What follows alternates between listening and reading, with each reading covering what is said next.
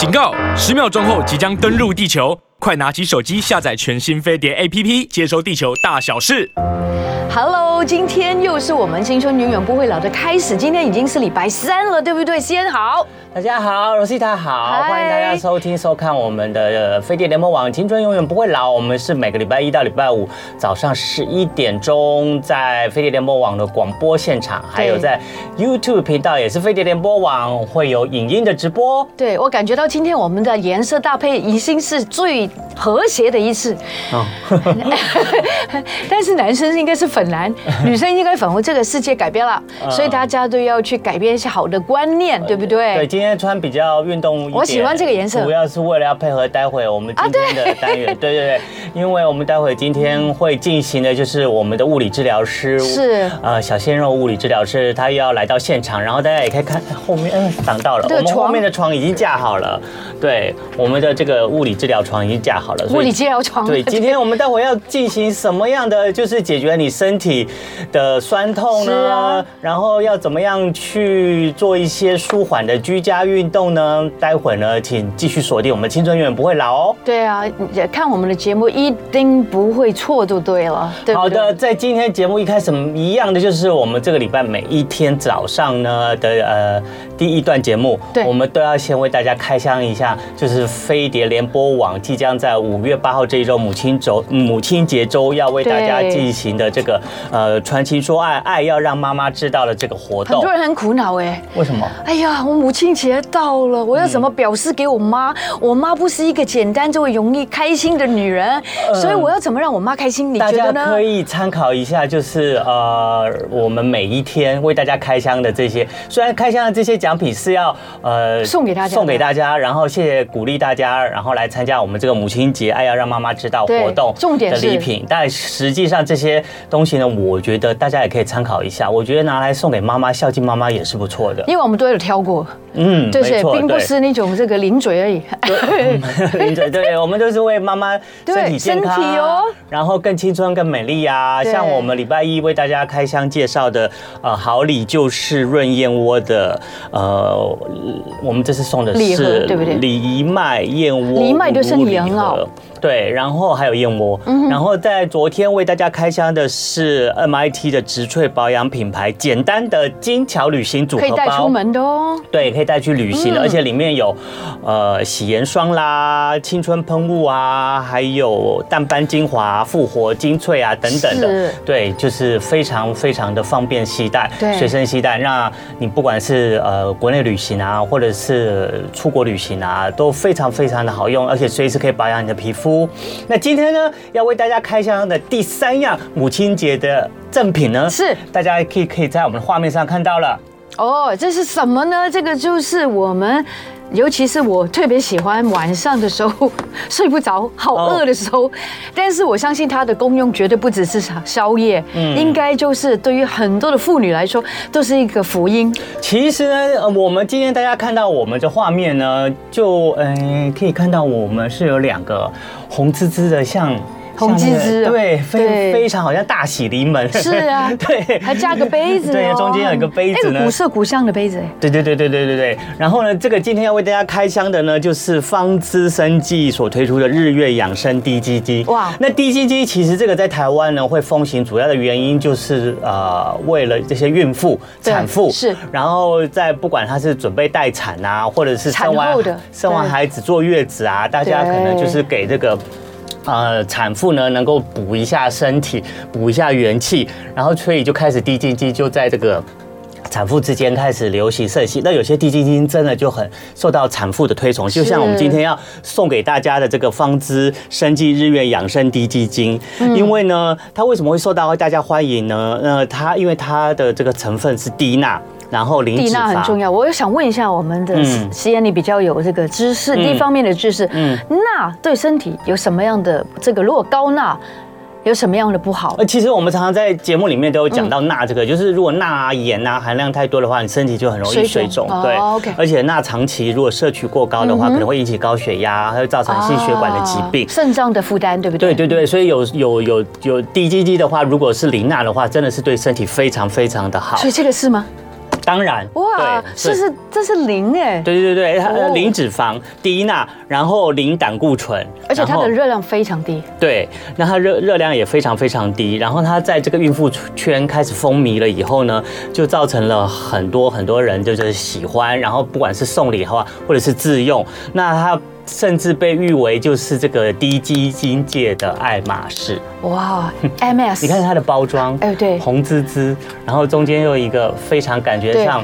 非常有质感的这个杯子，现在我跟你 说，就很像这个精品。我的故事就是，我曾经真的有一度非常非常的身体不好，然后我的朋友，你知道他帮我买什么吗？他买了我一个这么大的锅，这么大的锅子，两个锅。那我说你为什么要带买那么大的锅给我？他说因为你要滴那个鸡精，把那个鸡煮好之后，这那个那个鸡汤那个滴滴滴，就把那个最精华的地方滴下来，你就开始喝。我说天啊，你要我把它全部做好之后，可能要。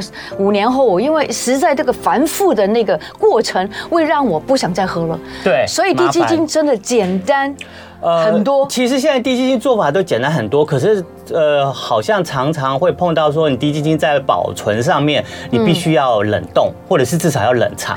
然后你从冰箱拿出来了以后，它因为是低温，那你不想就是喝的，就是。没有温度的鸡精，你就会觉得没有办法暖身。对，所以你常常就会要等它隔水加热啊，或者是泡在热水里面，或者是微波是吧？或者是微波，尤其是有些还要解冻，很麻烦。是。可是我们要送给大家这个方知生机日月养生低鸡精呢，它有一个很很大的特色，特色是什么？它就是它可以常温保存。哇，这个是我真没见过。对，它不需要冰到冰箱，它可以常温就可以保存。它是当然还是。会有它的保存期限啦，所以在你的保存期限之内，你都可以常温保存。然后而且它不占你的冰箱空间，那它每天三五分钟，你不需要那么麻烦，你把它拆开了以后，常温之下你就可以喝了。像现在现场呢，我们就已经有先准备了一个常温的，我们就用这个礼盒里面所附送的这个古色古香的这个非常高质感的杯子，它刚好打开就是一个杯子的量，然后你就可以喝，就常温就可以喝。哦，就是这一包就是这个量。对对对，它这一包就是这个量。是是是。那这个常温的温度，有些人会想会不会？有一些鸡精的味道会特别明显呢？那你试试看，我试试看。开箱一下今天我们的方志的哇哦滴鸡精，嗯，感觉怎么样呢？非常浓郁，而且一点都没有腥味。然后这个低鸡精还会在你的那个嘴巴后面回甘，嗯哦，真的是非常非常好喝，而且重点是它常温哦。它真的就是一个常温的温度，哦这个技术是很难的。一般我们喝鸡精还是希望它会有点暖暖的感觉，才会觉得它不可以把一些味道可以遮掩掉。Yeah, right. 它完全不需要，它完全常温就没有什么特别，没有什么腥味。是是是，非常好喝。哇，所以你喝完这个这个地鸡精这一包之后，今天对我的元气就来了。我们应该马上 就可以闭产了，进进行青春健身教室了。我的活力上升。那等一下要不要给小鲜肉喝一杯？嗯，很好喝，很好喝。对，你看马上一口就。喝完了，对呀，那你不可以这样对待我啊！我也要喝呀。好，那我也我可以吗？我也让你试喝一下。那你讲，我来讲。然后除了就是呃，它可以常温就可以喝以外，当然你也可以放在温水里面，让它有一点温度以后，让它有点温温的。所以每个人的口感不一样。夏天可能有人喜欢喝凉一点。对，像这两天天气比较冷一点的话，那我就想喝温一点。对，因为这样子可以温润你的喉咙之后呢，整个器官都好像感觉到好像都被鸡滴鸡精滋养好了，因为这个鸡汤哦本。身就是滋养的，对，没错。所以以前是就是滋养孕妇嘛，其实后来就是产后啊，然后其实现在蛮多人就是平常工作压力大啊，或者是常常会有做一些劳心劳力的工作的时候，你晚上回家的时候，其实你就可以去就是打开一包低筋精来补充一下自己的元气。以前，而且喝完了以后，你可能真的还比较好睡觉。靠，呃，孝敬妈妈，你还要买鸡。开始这个煲鸡汤，我煲鸡汤有时候放三个小时，三个小时之后，有时候我都会忘记关关火，然后真的有几次都觉得怎么办？我在电台了，我怎么可以去控制那个炉火？谢谢。对，但是你看，先不用了，是吧？对，早就不用了。对，Cheers 啊，Cheers。对，你喝喝看，这个就是用用热水隔水，就是温热了以后的滴鸡精。嗯，我觉得好浓郁。嗯，你在品尝这个这滴鸡精的同时呢，我为大家来介绍一下这个方知生机日月养生滴鸡精呢，它是有自有的合作农场哦。嗯，那在透过你看，现在真的是高科技、高科技的 AI 大数据设备，然后人道饲养机制，所以他们饲养的每一只鸡都活得很开心。那养殖 Happy Chicken 养殖过程呢，不打针。不用药。哦，所以没有用过那些我们怕的激素啊，那些东西都没有。对，然后用九十天以上的健康红鱼土鸡，就是红色羽毛的土鸡，然后产地直送，全鸡新鲜低炼出来，所以呢，这样子做出来的鸡精怎么会不好？一滴都不剩。觉得如何？我觉得，我觉得很好，我觉得很滋养，而且我现在的喉咙还是有它的味道在里面。又再再一次不会觉得干咳了，我真的最近都觉得自己干干的。像现在这些好东西，都会让我感觉到我被滋养到了。嗯，好棒好棒。我觉得这么适合在母亲节送给妈妈的养生健康的礼物呢，你不用花钱买。因为飞碟送你拿去孝敬你妈妈，好不好？所以如果你想要也要拿到我们今天为大家准备这个方知生技日月养生低基金的这个礼盒，真的是一整个礼盒哦，非常大方，包括这个杯子哦。对。然后这个赠品的话，即日起呢，请上飞碟脸书的置顶贴文 UFO 母亲节爱要让妈妈知道，然后点进贴文里的 Google 表单，然后填写完毕以后完成报名，就有机会呢，在五月八号到五月十二号飞碟联播网的母亲节周就可以跟妈妈在节目中连情连线传情，并获得母亲节的好礼组。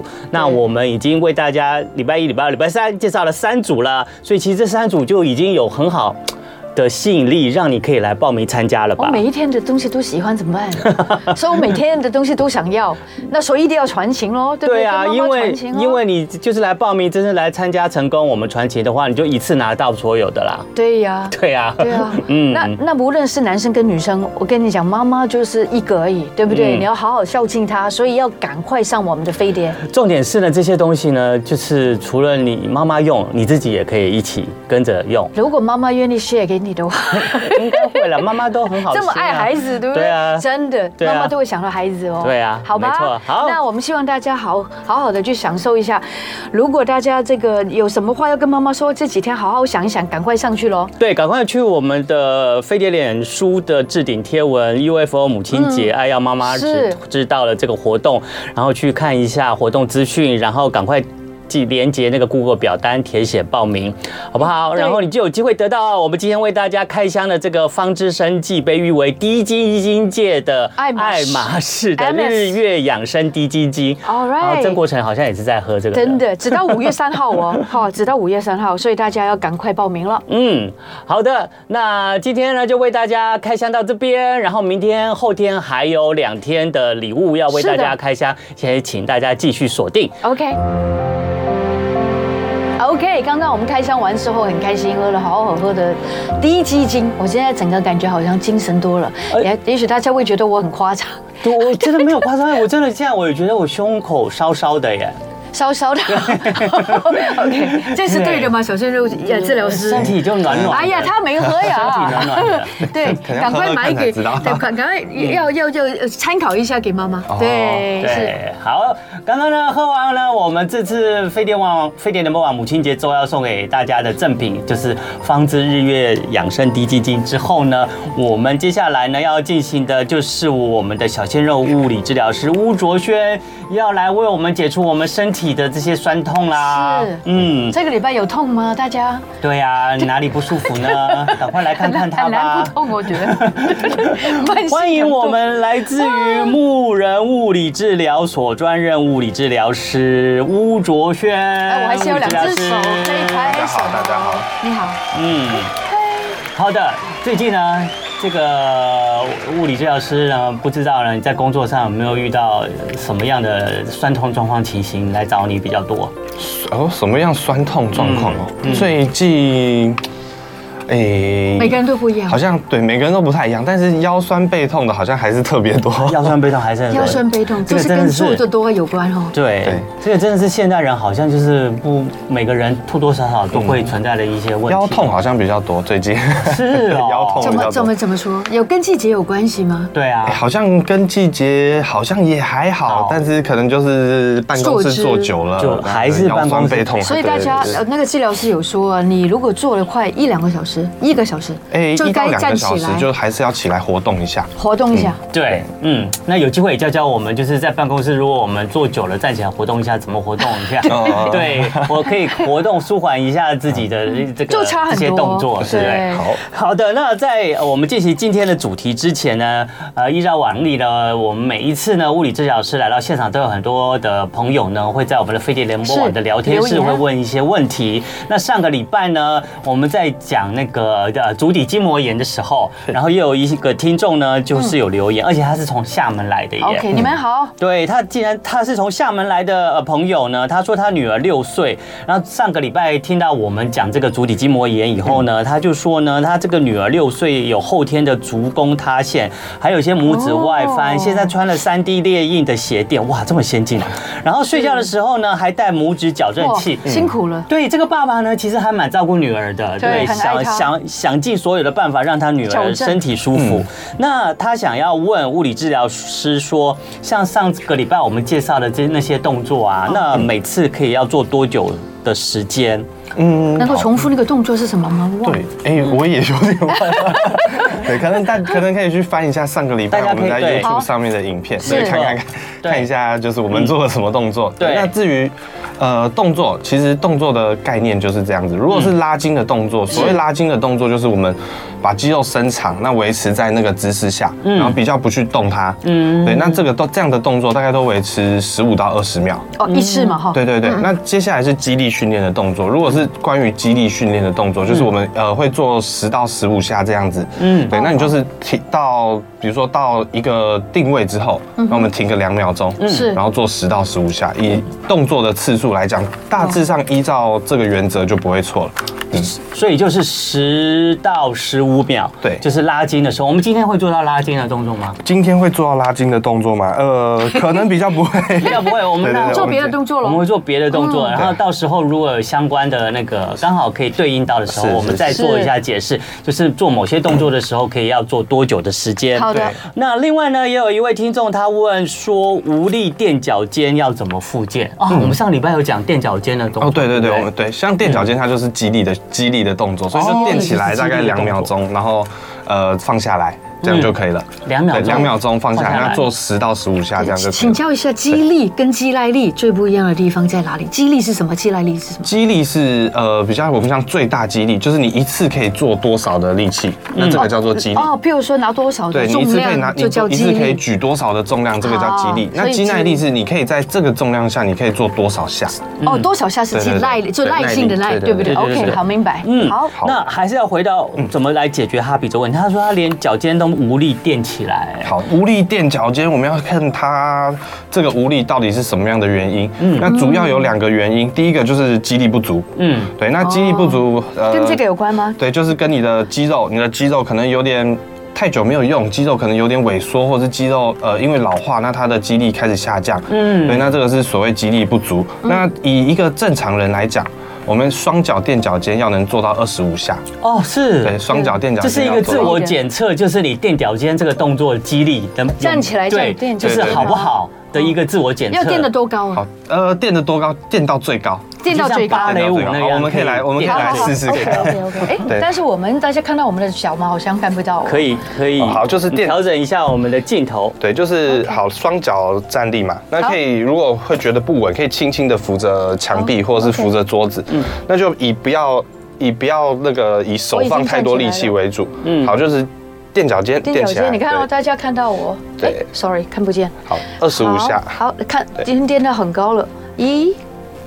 对，那就自己数二十五下。其实，在上面不用停太久。哦，是哦，不要一直这样颠着。对对对，不用一直 跳芭蕾舞，一直颠着就是到我们刚刚讲的肌耐力的部分，就是一直维持肌肉用力。我们不需要垫脚尖这个，我们不需要去训练他的肌耐力嘛？对，不用不用不用，是肌力，只要训练他的肌力就好了。哦，是哦，其实肌耐力也是也有一点点。二十五下不是肌耐力吗？也有一点点，对，也有一点点。因为没有没有力气的人，对，没有力气的人他可能垫个十下五下，那就没有力气了。对，是。那这以正常正常的成年人来讲，我们要能做到二十五下，对，那他。他没有办法做到，他可能连做几下都有点困难。是，那这个就是有有可能是刚刚第一个讲的肌力不足。那肌力不足，我们就是照用一样的方式去训练就好。那你可以比如说扶着墙壁哦，那我们对扶着墙壁，容易多了，对，容易多了，对对，因为你就不会感觉到好吃力了，是，你就可以不需要用额外的力量去寻求平衡，对，就像西恩这样子，就是我们扶着墙壁，对，那有时候我们也可以做一些单脚的训练，单脚，对，比如说单脚不用做很多下，因为单脚一定会比较费力，就不用两只脚一起踮起来，那我们踮一只脚就可以了，单脚可以试试看，单脚做五下就好，单脚做五下，单脚垫脚尖五下，然后再换另外一只脚再做五下，那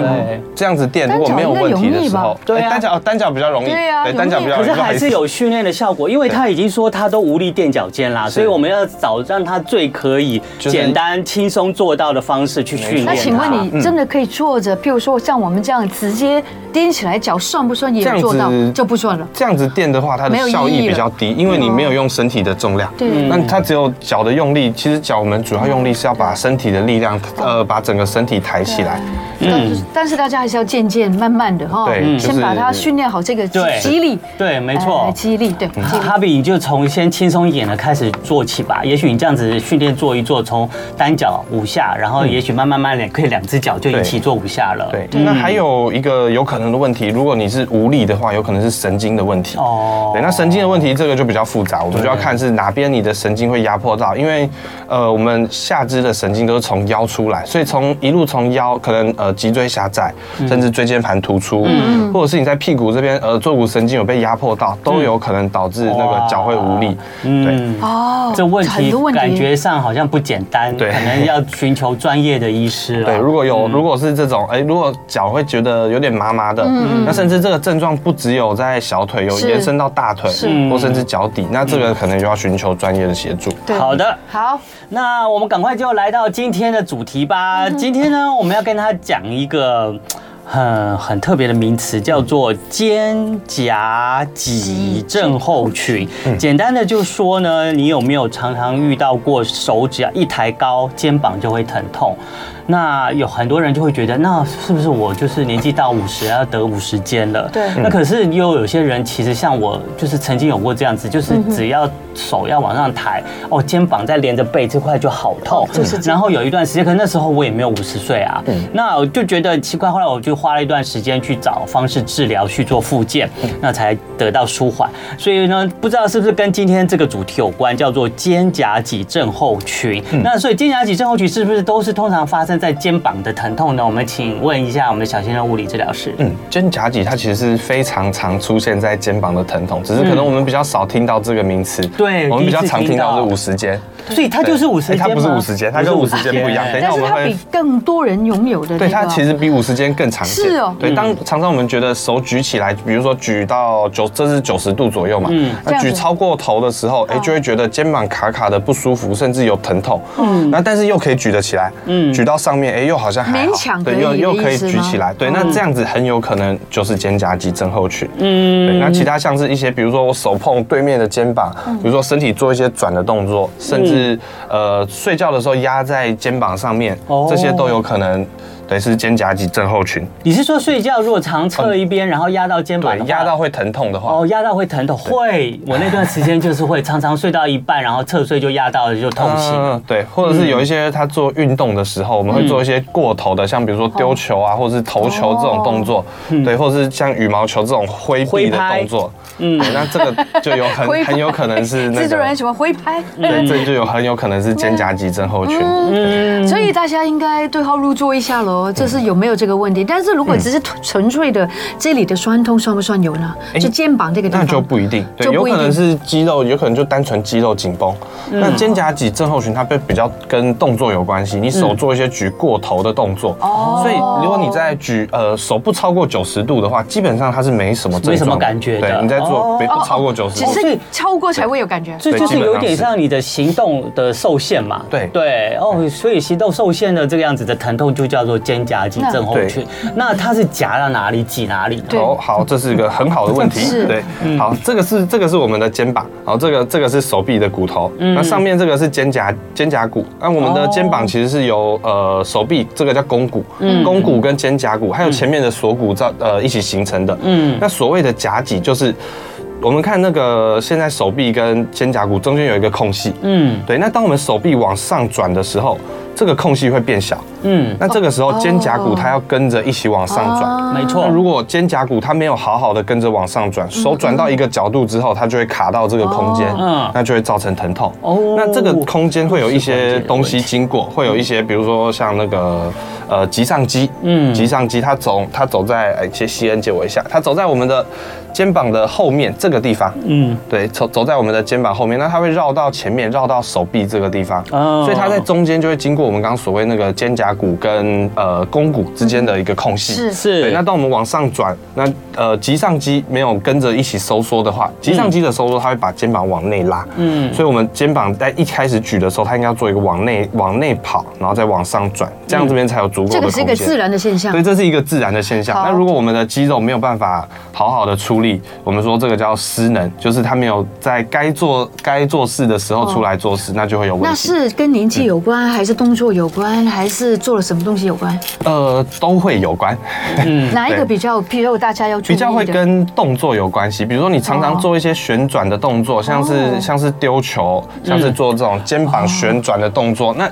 呃，这个肩膀旋转的动作，它就会频繁的拉扯到我们的旋转肌群。但是一般人都不会做这么多这个动作，对，就只有我们的直棒的投手没错、啊。所以有时候 如果有，所以很多时候我又不是直棒手，我怎么会得这个？对，哎，很多时候是你平常没有在做。你突然做了。啊，我明你意思了。平常没有在做这个动作，但你突然做了，哎，那肌肉有可能它就会拉伤，那拉伤就会肿胀，那当我们在举的时候，哎，就会产生问题。是是是，这样子回想一下，我们当时那一段时间的，呃，有类似这个肩胛脊症候群呢，可能就是因为我在做重量训练的时候，我在训练做我的肩膀或背部的重量训练的时候，我可能那个力量控制不当，对，或者是我的动作做的不精确，然后所以在做这个呃。负重训练或肌耐力训练的时候，就是做了多组多组次了以后，嗯，我就发生了这些肌肉跟关节的损伤。嗯，其实很多会在重训当中，我们会发现，当我们在做一些手举过头的动作，那手举过头了。通常我们是需要好的肩胛骨控制。嗯，那如果在手举过头，比如说我们做一个像滑轮下拉，像这样子往下拉的这种动作，那我们没有肩胛骨很好的控制的时候，就会变成对，就会变成就会弄到这里，对，就会变成都是肩膀在用力。所以应该是肩胛骨用力，应该是背跟肩胛骨。对，刚刚那个小鲜肉物理治疗师在做的这个动作，就是我们常在健身房会来拿来训练背肌的，就是要训练的背肌。它往下拉的时候，你的肩胛骨要往下，然后往中间挤才对。可是有些人。在做的时候，常常是用常常是用肩膀的力气，用手臂的力气，用手臂的力气，然后就带动你的肩膀，结果就造成你的肩膀的损伤。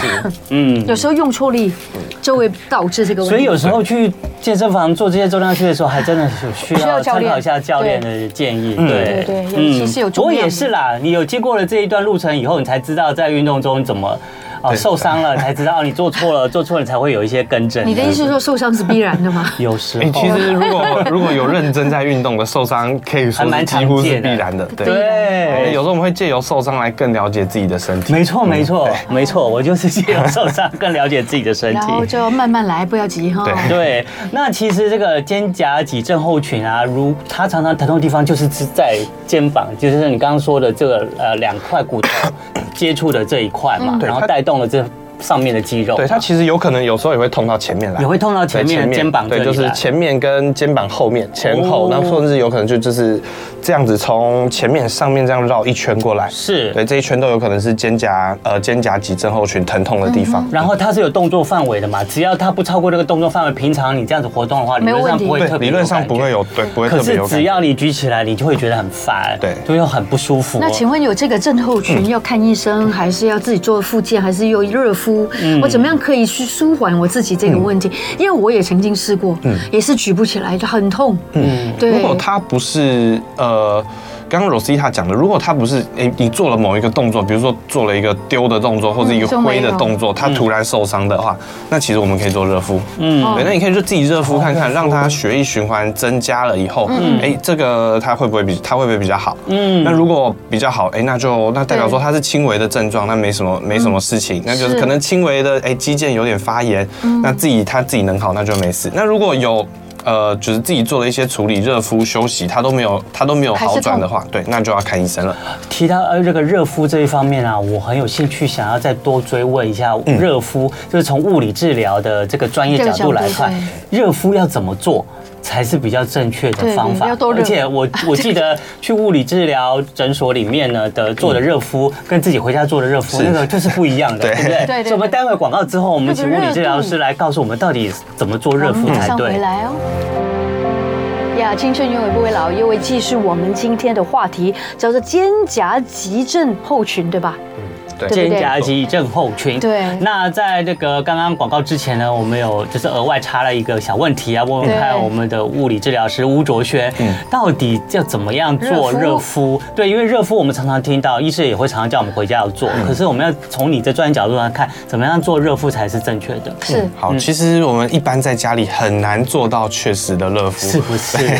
对，如果大家有大家有去过像复健科诊所的话，那呃，我们拿的热敷从夜店。对，呃，我们会有一个就是热敷包，那热敷包它其实里面有一些保温的材质，嗯，对，那我们从热敷箱拿起来的时候，那个它大概都是六十到七十度，然后包毛巾，对对对，那包毛巾，对对对，那大概呃热个十五到二十分钟，拿拿下来的时候，它大概都还有四十度左右的温度，对，所以这个是我们在复健科所做的一个标准的流程，嗯，对，那如果我们在家里做的话，呃，如果家里有一些热敷袋，那这样当然是比较好，那可能加一些热水，嗯，对，那。自己抓一下，就是呃，大概大概要四十到五十度左右的温度，至少一定要四十到四十到五十度，因为我们身体大概是三十三十五到三十八度左右的，对，那要比身体热一点点，嗯，才有效果。对，大概就四十到五十度。对，不过如果真的你要想比较有用、正确的方式的话。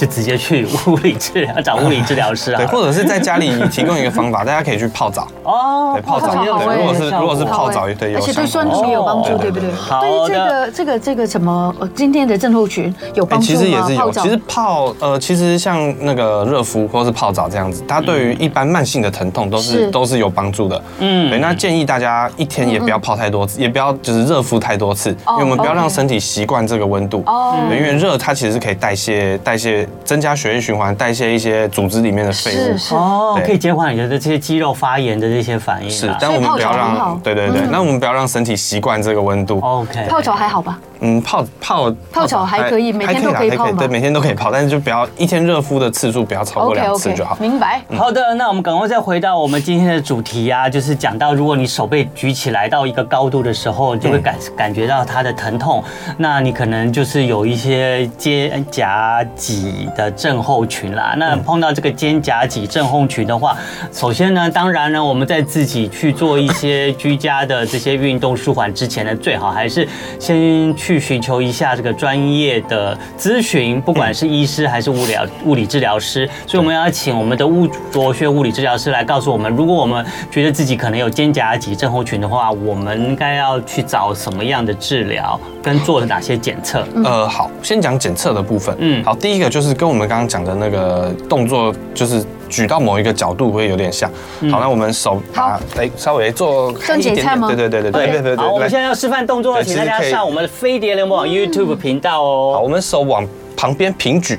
对平举，对平举这样子，对平举，好，对，啊不正常的话，我们角度应该是可以从这样子举上来，举到这样，这叫一百八十度，好，就我们从这样子零度，然后往上举，举到一百八十度，嗯，那如果有肩胛肌症候群，通常我们会在手举到六十到六十度左右开始，哎，它就会开始有点疼痛，对，然后往上，哎，会越来越痛，到过头。对，这个时候应该会比较痛，嗯，然后到大概哎一百二十度，是。到耳耳朵的部分，对，疼痛又会变少，然后到上面反而会没什么痛，哦，是，对，所以它会在某一个区间，大概在六十度到一百二十度这个区间，会特别疼痛，对，会产生特别容易产生症状，嗯，那如果你的症状是哎你在这一段区间会有症状，但是你过了又没事了，所以手可以顺的举起来，那这样就很有可能是肩胛肌症候群。那跟五十肩有什么不一样吗？哦，好，五十肩。五十肩的话，他手没办法举这么高。对，五十肩他会像这样子，哎，手举到九十度过头，对，差不多，他就真的举不上去。比刚刚那个更快就停住了。对，而且五十肩他的痛会在接近最大的角度的时候，你最大的角度大概举到这个角度不行了，好，会跟着痛。那你如果要再往上举，他会举不上去。嗯，那硬举的话，你会跟着像一种肩膀抬，对，肩膀抬起来的动作。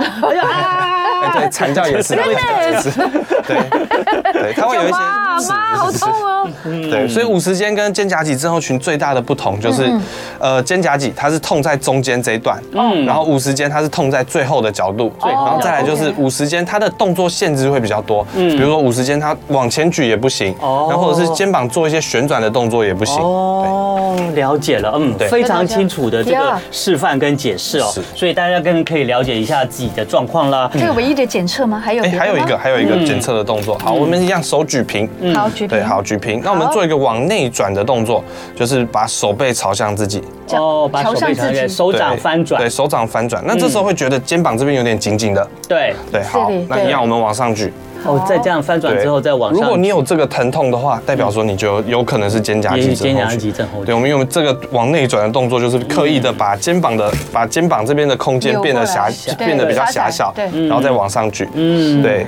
那不用举到最高，这个动作本来就本来就不是一个符合人体的人体的动作。嗯，对。只是这个测验。对，这是一个测试的动作。对。如果举起来有有不舒服，那就是有可能有肩胛肌的症状。对，说不定我们的这个听众就这个观众就没有办法，丽丽就举不起来了。那进诊疗所要你们通常会做哪些治疗呢？呃，我们会先如果去看医生的话，嗯，那那个一要先扫超音波，我们要先看里面它是什么东西发炎，嗯，是肌腱发炎。还是有可能是滑囊，就是里面有一些呃一些其他的结缔组织，像滑囊这种。滑囊发炎的话，那可能要先做一个消炎的动作，嗯，比如说打针，或者是可能要吃药让滑囊呃那个发炎降下来，我们才可以开始做动作。哦，那如果做治疗的话，主要我们都要训练，嗯，像肩胛骨的稳定度，对，然后一些旋转肌群的训练，对，这样子。好，那我们接下来可不可以就赶快请我们的小鲜肉物理治疗师来教我们一些动作呢？这居家的动作，没有问题，居家。做一做，同时也可以让你来达到训练的效果。是，好，那我们第一个主要是要先来做的就是旋转肌群的训练。是，对，就是我们刚刚讲那个夹到的那个棘上肌。是，对，我们刚刚说那个棘上肌，它会把那个肩胛骨，呃，把手臂肱骨拉进来一点点。那我们就要训练棘上肌，让棘上肌出来做动作。教我们。好，第一个，我们手斜四十五度，举斜四十五度。嗯，对，好，然后。大拇指朝上，大拇指对，大拇指比一个赞，那斜四十五度的方向。好，那这个时候，呃，大家可以握一个减轻轻的重量，嗯，大概是一公斤左右，或者是依自己的能力啦。要拿个保特瓶，对，拿个保特瓶装水。对，好，我们握着一个保特瓶，好，做一个由下往上的动作。哦，对，很简单，嗯，很简单的动作。对，往上，呃，往上到尽量往上到最高的角度。嗯，对，啊，不用到不用到完全贴到耳朵，就是对对对，往上到到对，差不多。多一百一百三一百四十度左右，嗯，好，下来，好的，来往上。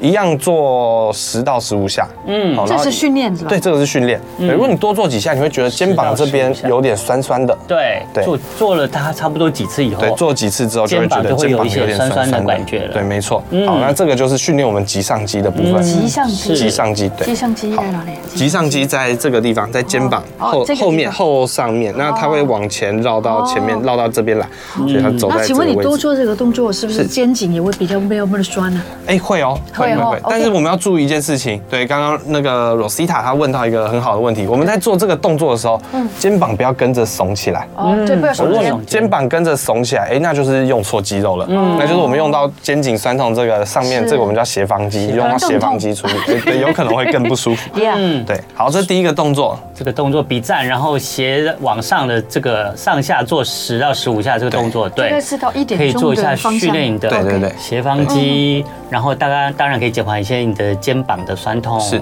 嗯，好，那第二个动作哈，好，我们这时候需要一条弹力带。好，对，那家里如果有弹力带，就是就是这个弹力带并不是很紧的那种。对，它不是很紧的弹力带。对，那其实我会建议大家，如果有稍微在做运动，家里可能都要备着一条弹力带。对，弹力带是一个很好的、很好的运、很好的、很好的运动。对，但是而且它的负荷量是不会太大的。是，对，它就是有点阻力运动。对，那我们的这个弹力带它是环形的。那家里如果是呃一一条长条形的，那也没有关系。对对对，没有关系。好，我们把手放在身体的旁边两旁，对，那轻轻的贴着，呃，手肘轻轻的贴着身体。是不是要做这样？对，手肘轻轻的贴着身体。好，我们动动一边就好。哦，动一边就好。对，我比如说动一手就好。对对对，比如说我 先动一，好，比如说我动右手，先动右手。对，好，打开。好。对啊，记得哦，我们的上臂上臂这一段都是不动的，还可能请西恩帮我拉一下，呃，拉这一段就好，拉这一段就好。嗯。对，我们在做这个动作的时候。上臂是不动的，对，上面这边是不动的。在在行动的这个手的上臂都要贴着你的身体，都不要动。对，那我们的手手臂前臂也注意一下，我们常常有些人会做到像这样子上。前臂弯起来的动作，哎，我们避免这个动作，对，要平，我们手，对，我们手就是平平的打开，这样就好。OK，对，OK，这样也是激励。这个是训练旋转肌群的训练，来，那个西恩跟罗西他可以做做看这个动作，好好好，很好，OK。对，这个是训练我们旋转肌群的动作，因为我们当那个肩膀在做往外旋转，其实不容易啊，因为它的阻力会让你蛮难往往外的，对吧？对对对，没错。嗯，对，那自己可以决定，哎，那个弹力带你要拉多少？拉多少？对，像罗西塔他，哎，可能力气比较不够，那你的手放过来一点点，这也没有关系。这样子。对对对。哦。然后不要耸肩。对，不要耸肩。对，记得不要耸肩。好。对，这是第二个动作。好的。还有吗？好，还有一个最后一个最后一个动作，我们要练一下 肩胛骨的动作。肩胛骨，哎，我有，我有，肩胛骨的动作。好，那呃，好，一样，我们请西恩帮我趴着好了。趴着。对，这个动作要趴着。我又要上床了。上床来。啊，要躺到这个治疗床上。肩胛骨动作要趴着。肩胛骨的动作，对，肩胛骨在肩胛骨在我们的背侧。哎，那请西恩手帮我放下。嗯，对，好，肩胛骨在这个地方。对，那我们要做的事情是手举平，往外举平。哎，对对对，有点像这个动作，好，它飞起来的感觉。举平就好，平就好，好。不要太上来。对，平就好。好，那我们要做的动作是肩胛骨用力，把手往上抬。啊，对，哦，那个大拇指朝上，大拇指朝上，朝上，朝上，朝上。两边都是吗？对，都是，都是，都是大拇指朝上。对，然后肩胛骨往内收。对，嗯，好，这时候会觉得肩胛骨往内夹，那把手臂抬起来的动作。会有点紧。对，不是靠着手臂的动作把它抬起来，是用肩胛骨，是用肩胛骨的力量。那对，如果你在做这个动作，哎，会有点不舒服的话，我们可以做一个手往外延伸，嗯，往外就是往往外伸，往前伸，嗯，对，伸出来，然后再再做肩胛骨收的动作。哦。这好像需要你辅助才比较好做。对，这个肩胛骨不好用力。有些人他如果平常没有比较没有在，比如像我自己这样做的话，你觉得是正确的吗？这样子的动作其实是正确的。OK，有啊，你肩胛骨也可以做。肩胛骨有在有在收缩。一样做这个动作，你千万不能耸肩哦，不能这样子做。这很容易会耸肩。对啊，因为你耸肩就用不到肩胛骨的力这个力气了。是没有错。所以现在就是训练肩胛骨吗？对，这是在训练肩胛骨。那它也不会减少这个症候群吗？呃，会。OK。对，因为我们肩胛骨往内收的时候，是。那你在手举的时候，它会有更多的空间。我们平常为什么会呃会有夹脊的状况，就是因为它的那个空间太少。